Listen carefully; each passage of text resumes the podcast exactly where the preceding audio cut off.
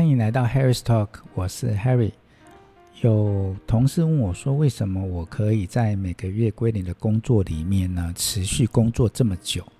这个问题很经典哦，因为很多人问过我啊。我在这边也跟大家分享一下我对这个问题的看法啊。其实呢，我并没有月归零的想法及做法，我都是日归零，甚至不归零的。月只是社会上的一个规范。啊，可能要发薪水啦，或者是说，必须做一些区隔。这个从以前到现在，甚至每个月有哦有三十一天嘛，甚至三十天，每年有十二个月。哦，这个是我们从以前到现在的习惯，立法的习惯嘛。但是我呢，我对于工作，我并没有去做区隔。我的工作是用线性的，不是区隔性的一个工作模式，而且是多重线性。就好像在电脑上的多工的道理是一样的，就是同一个时间，我可以同时处理不同的事情。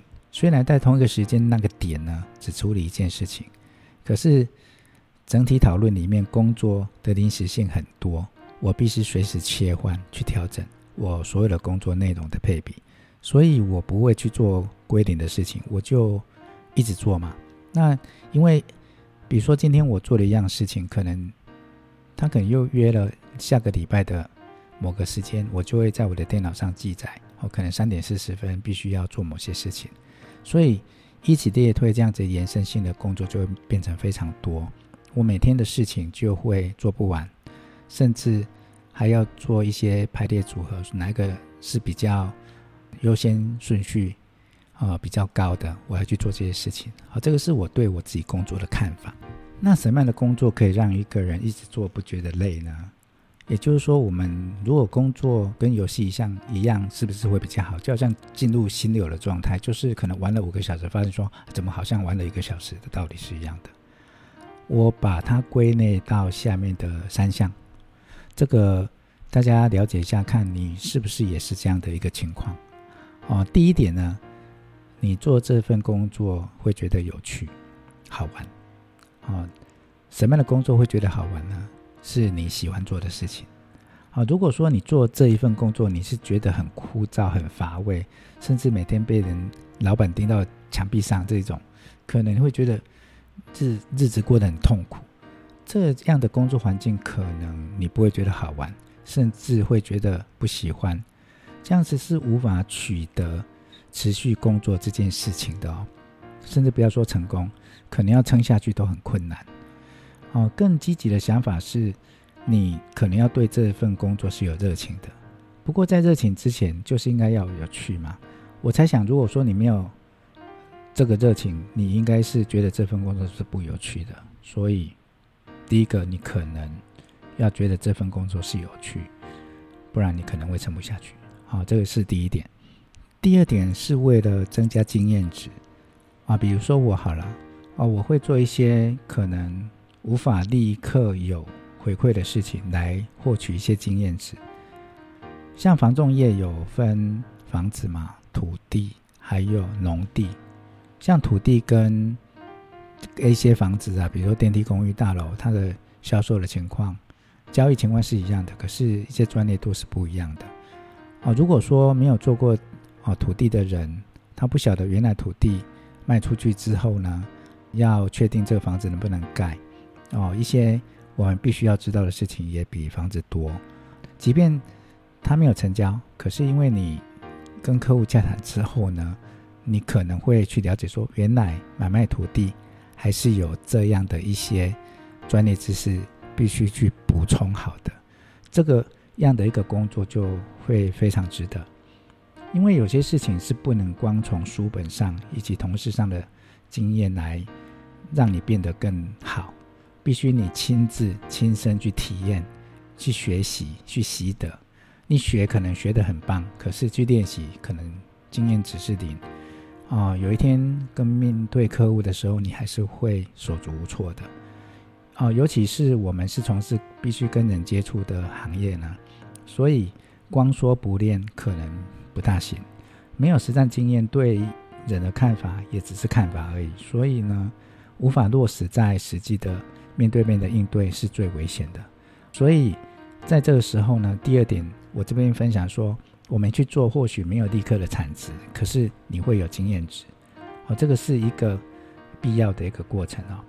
那我们跟客户的应对里面，不只是说话哦，其中有包括了想法的转换啊、情况的调整啊、危机的处理啊，只要人跟人之间有关系，都在里面了，包括人事物都在里面了。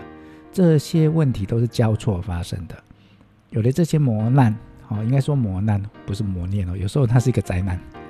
你不要变坚强也都不行了，你不变聪明也不行，因为这些经验会让你变得更好。第三点也是最重要的一点哦，就是为了成绩，呃，在业务单位里面就是业绩嘛，啊，就必须做有产值的事情，这个是做业务的一个定量指标。要不然，公司请我们业务员来公司是为了什么？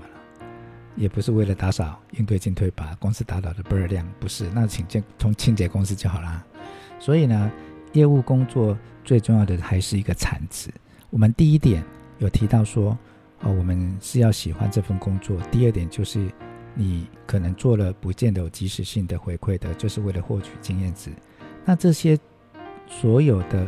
一二点最终的目的也是为了要有实质的业绩，让公司觉得请到这个业务员这个人员是很棒的。业务单位本来就是必须要有业绩才能存活下去嘛，啊，要不然我们这么会讲，结果到月底你的业绩卖的房子数是零，哦，出租也是零，那公司为什么要请你这个业务员来呢？所以呢？比如说你会讲，倒不如你会做。那你会做之后，又可以帮公司训练人，哦，这样你就是会变成公司的一个人才。哦，以上的三点提供给大家做参考。那许多人也会觉得说，哇，我真的很幸运找到自己想要做什么了，而可以把它当成是谋生的工具。确实，我比较幸运，真的找到了我。比较喜欢的那一份工作，哦，前面的呃集数我有谈过，我本身是学城市设计，那我知道我自己可能比较适合跟人接触，所以我就有了选择跟人接触的行业来做嘛。那但是我真的有这么幸运吗？其实我们常常遇到以下这样的一个情况哦，以下我讲的是真正的真相。那真的没有人想要。去拜访客户被拒绝的啊，就是说你拜访客户说啊，你拒绝我吧，我来增加经验值，应该没有这样的业务员，最好都是一次可以成功是最棒的。只是事情一定不会是这么每件都这么顺利的哦。举例来说，哦，像有时候你跟家人约要吃饭，跟朋友约要吃饭，哦，可能要看电影，那临时客户要约看房子，或者是说临时必须去。屋主的家里讨论有关哦，刚才买方采下斡旋的一个案件哦，你这时候你就必须做抉择啊，就到底是要去吃饭看电影重要，还是这个案子重要呢？如果这个案子全部都是你自己的，也就我的，我只要对自己负责就好了。但是有时候呢，这个买方是同事的哦，同事花了三五个小时跟客户谈完之后，结果晚上你竟然跑去看电影。那会造成这个案子成交的一个障碍，甚至不成交哦。这样可能会对不起同事，这样可能不太行哦。所以你可能就要被迫跟你的朋友、你啊、你的女朋友、你男朋友说：“我要去客户那边，我今天晚上可能没有办法了。”所以在看似自由的房仲业里面，也是很多由不得自己的事情在发生的，而且你的案件越多。哦，你的业绩越好，你这种情况会越多。做了不一定有，不做那铁定是没有的。选择一份我喜欢的工作，我想这辈子我再也不用再工作了。这个是我从以前读的一本书里面得到的一个启示。希望你也可以在你工作里面找到你的乐趣，并赚到你的钱。好，期待下一次我们再见。